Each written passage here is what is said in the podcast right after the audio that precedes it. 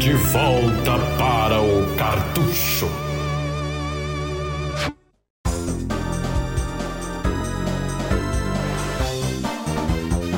Welcome to Mario Kart! Bem-vindos também de volta pro cartucho em mais um joguinho de corrida. Esse desses que você se diverte de bate pronto, estamos falando aqui, claro, de Super Mario Kart 64. Primeiro Mario É. Kart em 3D. Isso, aqui é sem Super, é só Mario Kart 64 dessa vez. Não é mais o Super Nintendo, né? Tu tira o Super e põe o 64 depois. Essa era a fórmula da Nintendo, né? Exato, eu, fico- eu ficava pensando assim, e quando chegarem no, sei lá, Mega Man, tem o 1, 2, 3, 4, 5, e quando chegar no 64, vai ser o quê? 64, 64? Pior, né? Boa, né? E que, por sinal, é um joguinho bem mais ou menos Mega Man 64, né? Mas Não é? eu não, eu não, pra mim não rolou, pelo menos, mas cada um, cada um, né, cara? É, É, vamos- cult, né? Depois. né? Vamos voltar aqui, é, tipo... É, porque, sei lá, a Capcom lançou uns três jogos pro, pro Nintendo 64, né? O pessoal ficou até feliz com isso aí, né? É, Melhor do que que, nada. né? É, é. Pois é. É,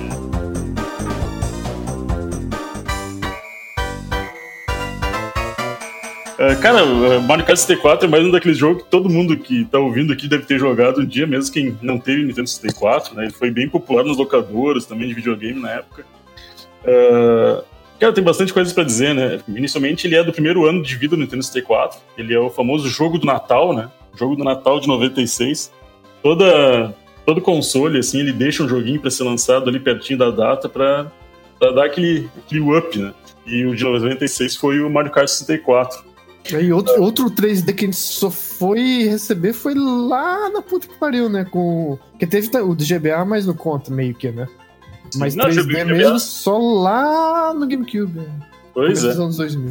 Uh, daí falando um pouco de- de- do, do jogo, assim, que ele surgiu num momento interessante, que primeiramente, né, tava todo mundo preocupado com a Nintendo com relação ao fato de todas as third ter pulado fora do barco, né, cara, e a Nintendo ter ficado meio desamparada. Então Fez já- igual a SEGA no Master, né? Carregou nas costas quase o console. É, é verdade, ela teve que se virar nos 30, né, cara. E por Uhum. incrível que pareça, deu certo, né? Em parte pela fidelidade, né, cara, do público da Nintendo, que eu O acho... que aconteceu parecido no Wii U, né? Mas não colou. Pô, não- Hum. nós já estávamos num momento da, da, da história dos videogames que isso não cola tanto mais, né? Cara, o Wii U é um. É um. É, um, é, um- é- é uma coisa tão. Tanta coisa pra ser dita sobre o Wii U, né, cara? Mas. É, vamos deixar um dia pra ele, mas eu, eu adoraria ter um podcast bem longo pra falar sobre esse console, que eu adoro ele e. E ele é bem menosprezado, mas eu acredito que em breve a história do videogame vai olhar pra trás e. É, dois dos jogos mais importantes dos últimos anos, Mario Kart 8 e, e Zelda, é oriundos, na verdade, desse console. Cara, eu vou te dizer só uma coisa do Wii U, assim, eu, eu posso listar umas 10 razões pelas quais ele, ele flopou, né? A palavra que a gurizada tá falando. Mas eu digo que eu tenho amigos que gostam de videogame, mas não tanto quanto a gente, assim, e minha própria namorada e tal. E sempre que eu mostrei o controle do Wii U, cara, pra alguém, essa pessoa fez uma careta. tá É, ligado? um, é um cu aquilo, é uma merda. Cara, o meu, assim, eu, eu, eu gosto dele, eu acho a ele, pegada dele é boa, mas ele é muito anti, sei lá, anti ele assusta, cara. Ele assusta as pessoas, meu. É, a- a- o- tudo que o Witch é de simples com aquele bastão, É. o, Wii U, o Wii U assustou todo mundo. Mas isso aí vamos deixar para outro dia. O assunto agora é Mario 64, Mario Kart 64 e tal. Nesse ano de 96, né, a Nintendo já mostrou que não é ser só de Super Mario 64 que a gente ia viver. A gente ia viver com mais um jogão que ela realmente eh, mostrou que ia remangar ali eh, e botar a mão na massa pra preencher esse vazio que as third tinham deixado no console, né? E uma coisa interessante que eu já acho é que ele, é o, já foi, digamos, um, um jogo relevante com o uso das quatro entradas de controle, né?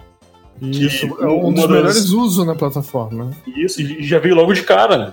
Então, aquela. Uma das diferenciais do Nintendo 64, que todo jogo, todo videogame da Nintendo tem seus diferenciais, ela gosta de, disso, né? Uhum. Era a questão de quatro controles, né? Então já de cara mostrou um, um jogaço em que isso seria utilizado, né? Então, e ela já pensa o, j- o jogo no o console, no jogo, jogo no console, né? totalmente. Se você pega algum jogo que não foi, não é nascido no console, é só estranho. Exemplo, sei lá, Mortal Kombat, sei lá, qualquer um vai. Mytholo Mythology Trilogy. Qualquer um é estranho de jogar naquele controle. Agora Mario Kart não parece natural, parece que foi feito pra... Uh, eu sempre achei a Nintendo meio egoísta nesse sentido. Ela não. Uma das razões, eu acho, da Third fugir dela foi. É, que ela- vocês que olha- se habituem a gente, não a gente. Isso. Por exemplo, uh, sabe por que, que o Nintendo 64 é cartucho? Todo mundo acha que é por causa da pirataria, cara. Mas o Shigeru Miyamoto disse numa entrevista que não tinha como ter Mario 64 num, num console de CD naquele momento. Eles eram cismados até depois do GameCube com Sim. os loadings. Eles tinham uma cisma imensa com loadings, imensa. Imensa. Não, o, o Miyamoto odeia loading até hoje. Na verdade, os consoles da Nintendo têm loading. Então ele vai gozar nessa geração aí, né? Isso, é. Ah, e, e é verdade, isso é anti, isso é anti-artístico, né, cara? Ele, ele, ele, quebra o ritmo da aventura, né? E o Mario, e o Mario 64, aparentemente, nas, nos testes que eles fizeram com CDs, dava load a cada 10 passos, sabe? Não tinha como renderizar aquele mapa inteiro de uma vez só. É, será que Então- foi uma troca, uma troca que valeu a pena? Pois é, ah, como é que é? Uma- um- se, falando se valeu a pena? É que tá, eu, eu diria o seguinte, cara, ah, pra Nintendo, talvez não, mas pra nós consumidores sim. É. Porque, Porque se cortou muito é, coisa de asset, né? Então o 64 era muito grudado a polígonos puros e era ou borrados, era ficava ficando mais feio alguns jogos do que o PlayStation. Mas isso é grande parte porque o PlayStation fazia a falcatrua da pré-render- pré-renderização de cenário, né? Que era o personagem subindo, andando sobre fotos, né? Uhum. O, o Nintendo 64 podia fazer isso também, não fazia? É, Ele fazia muito em mapeamento de textura em mais em rostos, aquela coisa do, É. do 007 e inclusive é uma característica que eles burlaram muito forte já trazendo de volta pro Mario Kart Sim. 64. Os personagens são pré-renderizados. Sim, eu, vou- isso, eu já vou entrar nisso aí também, aqui, é verdade. Modelar todos eles ser muito complexo e todos eles em cena também. Uhum. Aí teve essa resolução aí que foi bizarra, né? Ficou bem bizarra. Mas que um ano depois o Diddy Kong Racing conseguiu consertar, né? Que é um jogo graficamente muito mais bonito, né? O Diddy Kong Racing. Ele, o Mario 64 era bonito, mas depois que a gente conheceu o Diddy Kong Racing, a gente viu que podia ser melhor, né? Com É, então, certeza. só que, é que esses jogos, assim como esse Mario Kart, parece são jogos que são pensados e programados muito, muito, muito no começo da concepção, né? Então eles não sabem Uhum. ainda mexer direito na- nas coisas e parece que conforme a vida de um console vai indo à frente, parece que um vai dando dica pro outro como experiência ou Claro, uma soft house vai olhando no código da outra e aprendendo como melhorar e tal. a, a vantagem de vir depois é tu aprender com o erro dos que vêm- vieram antes, né? E eles não, é Mario 64 e Mario Kart 64. Jogos que não tem comparativo anterior, né? Com, Claro. Na plataforma, né? Mas isso que tu tava falando, Greg, é, já no primeiro jogo, né, cara, é, não tem nada parecido com o Nintendo, com o Mario 64 no PlayStation e, e é impossível de ter, cara. Eu não, aquilo é. Aqueles mapas renderizados de cara daquela forma é incrível. É, Mesmo existindo o Super Mario 64, o Crash Bandicoot Race poderia muito bem não ter existido, porque Hum, ele é não, claramente não. inspirado em Mario Kart 64. Né? Isso. Né, é, é metade de Mario Kart e metade de Kong, né? Ele pegou a É o aventura. melhor dos dois mundos. Né? Apesar de que eu coloco ele em terceiro lugar dessa, nessa discussão, apesar de Também. adorar ele. Também gosto. É. É, também, também. É, mas voltando aqui, cara, o Mario 64 foi a introdução do casco azul na franquia, né? Pro bem e pro mal, não sei quem, quem gosta disso ou não. É aquele design de todo mundo tem que se divertir, até o bebê sentado ali que só tá empurrando. A, na, na lógico ali, a esmo. É, e é mais ou menos, o casco azul sistema ele não era tão apelão como foi depois, né? Tipo, ele vinha pelo solo e dependendo se tu soltasse ele próximo de uma curva, ele batia na- nas paredes e não funcionava. Então tu tinha que usar ele de uma forma mais estratégica, né? Uhum. Esse Uma não, coisa- esse, agora, hoje em dia é Agora é apelão total, né? Não. Tu- Se tu- você- é, existe um modo de, de fugir, mas é um exploit fudido, assim, do jogo. É, é verdade. O lance do. Ele é o segundo jogo mais vendido no Nintendo 64, né? Como sempre, É, e faz sentido. vendas, é. Com 9,87 milhões Se eu de não me engano, se repete no. Não sei o número, eu vou cagar aqui, mas eu acho que se repete no Switch com o Mario Kart 8. É, o Mario Kart 8 é o mais vendido, né? Uhum. Mas é bem mais. O- No Switch eu acho que já tá em 15 milhões ou mais, eu acho. Uhum. E ele é o mais vendido também do Wii U. É uma doideira, cara. Mario É, Kart é, é, bem absurdo. É, é, também videogame como cultura muito mais difundido. né? É. Ah, o lance do. O que é curioso é que na época do protótipo dele, eles chamavam Mario Kart R, né? Isso, isso. E o que eu acho curioso porque é que depois veio o Sonic R, né? É, que tinha o Magiculpa em vez do, acho que era Donkey Kong. Do, do DK clássico, né? Do DK É. Country, do DK Country. Isso. E o... Isso é, essas características do, do protótipo, né? E, É. o... e umas características do- da versão oriental e ocidental é que bateu a, a, a censura da Nintendo nela mesmo, porque na versão japonesa, o Mario Kart 64 tem umas placas escrito Mario Ouro, né? Que é uma clara alusão ao Malboro, né? Uhum. Isso foi retirado. Isso e muitas outras coisas. né? Isso, é, a Nintendo não, não poupa nela mesmo. É, Engraçado. o- eu tenho uma versão linda, inclusive daria até um beijo nela. Versão em caixa limpa, parece que comprei ontem assim numa loja japonesa. Tem a versão japonesa desse jogo. Oh, coisa linda. E é bem mais difícil o jogo, é muito mais difícil. E Hum. o announcer é, é outra pessoa. No, no inglês é o Mario, não é? As coisas que você faz, né? É, assim? quando você aperta, sei lá, é One Player. É, É, eu acho que é o dele. É no, no japonês é um cara. Nossa, bem diferente. Jules Joka! Tipo o Smash Bros, sabe?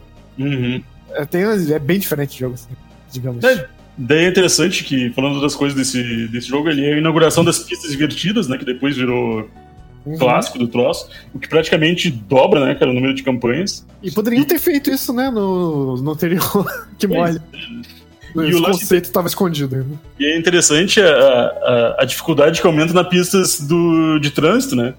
Que é do- Provavelmente isso foi. É, foi uma emprestada que deram do Ridge Racer, né? Hum. Que é de Sei 94 ou 5, porque. Eu acho que o jogo tinha uma pista só, se eu não me engano. Isso, é uma só. Primeiros, primeiros jogos do PlayStation. É, e, foi- o- foi- na verdade, foi o primeiro. Foi o principal jogo do lançamento do Play 1 Ridge Racing. né? Isso. E aí o que te faziam é espelhada e tal, a pista. Provavelmente pegaram daí. A ideia. Isso. O lance do Battle Mode, né, cara, que inclusive assim, o primeiro contato que eu tive com esse jogo foi em 96 mesmo, na casa de um amigo, assim. E adiciona verticalidade ao cenário, né? Não é só uma chapada. É verdade.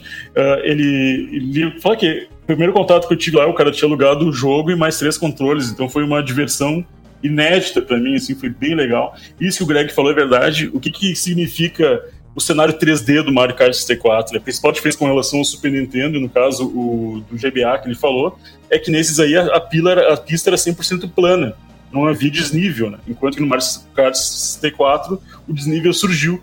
E isso muda muito a diversão, assim, cara. Principalmente no Battle Mode, que adiciona um nível de estratégia muito maior.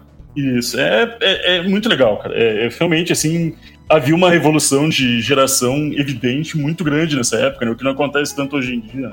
Mas você sentia na pele a- o- os ventos, o cheiro de mudança das coisas. Isso. é, era, uma, era uma mudança muito grande. Hoje em dia, eu joguei esses dias é, o The Last of Us no meu Play 3 ali de novo. E olha, não tem muito jogo de Play 4 mais bonito que ele. E eu tô falando sério, tá ligado? É, é muito doido, cara. Isso é, é incrível. E, e ano que vem a gente tem Play 5, né? Então. É, é tenso isso aí. De, É, as mudanças são mais sutis. Mais É. pra quem diria. Pra quem curte videogame mesmo. Acho que Uhum. a pessoa extremamente casual vai notar muito menos, assim. Na verdade, a principal razão de trocar videogame é porque param de lançar jogo pro teu videogame, né? Exatamente. É isso que eu tava falando com o Rodrigo esse dia no chat, que ele tava reclamando da geração, mas não é só. Hoje em dia, né, esse negócio de gráficos né, tem que acabar com essa mentalidade, que é, é uma janela de lançamentos que você deixa de ter. Pra você ter a próxima, você tem que comprar esse passe aqui. O que, que eu passo? Um console novo. É. É. É verdade. E, e falando assim sobre os pilotos, né? Que da última vez eu falei que eles eram divididos em quatro categorias, né? É. Aqui no 64 eles são divididos em três. São considerados os pilotos leves, que são os que têm mais aceleração, e são a Peach, o Toad e o Yoshi. Os médios, como sempre, né? Que são os standards, são o Mario e o Luigi. E os pesados, que são os que possuem maior, maior- melhor velocidade máxima, que são o Wario, o DK e o Bowser, né? Que são geralmente os caras mais experientes que jogam com eles. Uh, uma outra característica, curiosidade, que viralizou nas redes sociais ano passado, é que um casal aqui de Porto Alegre, de uns velhos, assim, de 70, 80 anos, decide todos os dias quem vai fazer um, o chá da tarde uh, através de uma partida de Mario Kart 64. Você lembra? Tu viu isso, cara? vi, vi por Foi lá. bem legal, cara. Foi bem legal. E aqui de Porto Alegre, que saiu no jornal, saiu tudo. E eu até Uhum. faço uma piada, pô, meu. Os, os filhos do casal podiam dar um, um, um Mario Kart mais recente, né, cara? Mario Kart 8 é tão bom, né? Coitados velhos pra- pra jogar. É, é- é o que a gente faz, né? A gente sabe jogar bem aquele, a gente fica naquele, né? O cara tá jogando há 40 anos mesmo, jogo desde o Assim, Natal de 96. De, de 96. Modéstia à parte, eu arraso no, no primeiro. Tipo, no, naquela pista primeira Mario Kart Circuit, o, a- o trial normal de uma pessoa é 1 e 13, 1 minuto e 13. Eu, faço, eu já chegava naquela época a fazer em 1 e 4. É. Cara, eu particularmente nunca joguei muito o do Super Nintendo, porque eu acabei conhecendo os outros depois. joguei a fundo os da frente e joguei mais na manha, assim, do Super Nintendo, nunca levei tanto a sério. Inclusive, falando nessa coisa que o Greg falou, o jogo tá bem mais fácil do que o primeiro, pelo menos na minha opinião. Eu vejo o Mario Kart É, 64 ele tem a jogabilidade 3D dele. bastante, assim. É, o, o- no Mode 7, eu senti que o que você tinha que fazer pra fazer uma curva redonda, gostosa e tal, é muito mais, mais. Tem uma resposta exata. Existe um, um movimento exato que você tem que fazer. Aqui é muito mais. De várias formas que você tentar fazer, você vai conseguir, sabe? Sim. E fica muito mais fácil. E faz sentido com o design, de novo, o design, todo mundo tem que se divertir, então. né? Sim. O lance que vale a pena dizer, assim, com relação ao outro jogo também, é que eles tiraram a pena, tiraram as moedas, né? As vidas. O jogo, ele, ele ficou assim, mais sim- simplificado, de, certa forma eu, eu adorei essas coisas, assim. E uma, uma particularidade que esse jogo tem, ele... que, digamos, todo Mario Kart, ele, ele é diferente, né? Sempre tem uma ideia nova do Miyamoto. Pode... Pode, tipo, Mario Kart 8, tu anda pelas paredes. No Mario Kart 7, no 7 veio os paraglider. E andar embaixo da. Isso, é. Sempre, sempre tem alguma coisinha nova, assim. Eu Uhum. fico imaginando até quantos dele já teve e ainda estão guardadas na, na manga, Uhum. né? Pro dia que ele for usar. E a particularidade, do, uma delas, desse Mario Kart 64, que só teve aqui, e é muito interessante que os, os adversários, muitas vezes, eles andam junto contigo, não sei se você lembra disso, cara. Chega a ficar uma fileira de quatro, de tu mais três, assim, cara, andando em fila, horizontal. Eu acho isso muito divertido, cara. E o único que tem isso é esse. É, é claramente um, rola um handicap ali, né, dos adversários pra eles ficarem do teu lado junto, assim. É, A programação, isso, a programação foi feita com esse intuito. E eu acho isso muito divertido, sabe? Uhum. Ah, deixa, de certa forma, um pouco mais justa, entre aspas, assim, né? Ah, nada a ver, mas com relação à franquia, né? Assim como eu falei que no Super Mario Kart, eu dei a curiosidade que hoje em dia tem karts nas ruas de, de, de Tóquio, né? Tóquio. Ah, Aqui a curiosidade que eu dou é que existe o banco imobiliário do Kart, pra quem não sabe, né? Uhum. É um monopólio, muito interessante, cara. Existe Ah. um jogo digital também no, pro Wii U, do, do, do Banco Imobiliário. Mario. É isso aí. E daí, o, o- não sei se você lembra do comercial brasileiro do- do- desse, desse jogo. Ele teve um comercial feito pela Gradiente na época que rolou direto nas TVs. É horroroso o comercial, cara. É, quem, tá, quem tá aí, joga no YouTube depois, bota Mario Kart 64 comercial Brasil aí. Velho, é vergonha alheia total, assim. É, Ela era Playtronic já, né? e era, era Playtronic, era, Playtronic era um, era um braço da Gradiente. Da né? Gradiente. Que aí depois ficou Gradiente mesmo, mais no GameCube, né? Uhum. E uma coisa que eu destaco assim nesse jogo que eu adoro é o Rainbow Road dele, né? Que é uma das minhas preferidas pistas da franquia É a, inteira. muni- é a Rainbow Road talvez mais icônica. da- Isso, da- é- a trilha sonora é fantástica dela Uhum. e ela é enorme, né, cara? Ela, Isso. é- eu diria que é a pista mais demorada da franquia, sem dúvidas, e que inclusive ela, ela voltou no Mario Kart 8, tá esplêndida de bonita, só que por ela ser enorme, elas deixaram uma volta só, tá ligado? É, só é- vai pra frente, é. Isso, eu, é, tipo, tu, tu só faz uma volta, terminou, acabou. E parte disso é porque eu acho que as partidas online ficariam muito demoradas, né? Acho que foi por isso que eles Uhum. tomaram essa decisão. Mas é assim, ela tem uma música incrível, ela tem uma transparência demais de linda da- em toda a pista, assim, então é. É isso aí, cara. Mario Kart 64 é um dos meus jogos preferidos do, do Nintendo 64. Uhum. O, logo de cara, assim, é, todo videogame da Nintendo, meu, se um dia tu comprar um, não vai ser dinheiro posto fora, porque tu sabe que vai ter um Mario Kart nele, sabe? Ela Então- só que meio que não errou, assim, né? Não, não Cara, errou. nunca deu. Eu acho que realmente, essa vez que a gente fala que toda franquia tem seu, seu tropeço, né? O Mario Kart tá no oitavo jogo. E se teve algum tropeço foi esse online bosta aí que saiu pra Ah, ah, Mobile agora. eu, nem, eu nem conto essa porra. É, então a gente, a gente faz assim, pra, pra não ficar feio, a gente não conta, né? Vamos deixar assim. Ué. Mas, é, no geral, assim, todos os, os oito, né? Eu achei muito interessante isso, né? Cada Mario Kart tinha um número, de repente veio sete do nada, né? Eita, cara! Assim, É, ah, é. recontra, né? É, a Double Dash, Mario Kart Wii, Super Mario Kart Super Circuit, DS, é, Mario Kart 64, DS. Aí de É. repente 7. É. tá Tem do certo? arcade, né? Que aí a gente deixa pra falar quando a gente falar do Double Dash, né? Que são da Namco, né? Não são da Nintendo. Por isso que nunca tiveram pra, pra videogame doméstico. E que eu espero que um dia tenha, cara. Eles não têm qualidade dos, dos domésticos, mas são interessantes. São Mas propostas dá pra jogar, tá, tá ligado, né? Sim, as, as emulações no... Não, eu botei no GameCube mesmo. Dá pra jogar no GameCube. GameCube, cara. Sim, você hackeia a ISO do, do Double Dash e insere ela. E joga. Caraca, velho. Ah, um. Depois eu vou fazer um gameplay pra você ver. Isso, vai, joga e me manda. Jogar no- com o Pac-Man pra você Me, ver. ma- me manda no pendrive. Esquemão, né? É isso No- aí, galera. Isso. É isso aí, então, galera. Foi marcado 64 pra vocês. Jogar, sei que isso é bastante nostálgico pra muitos de vocês. Com e, certeza. cara, dá- deu vontade de jogar Mario Kart 64. Depois vou jogar É o que o Papo falou, quando a gente tá falando de algum jogo, quem tá em casa va- vai ficar com vontade de jogar essa porra.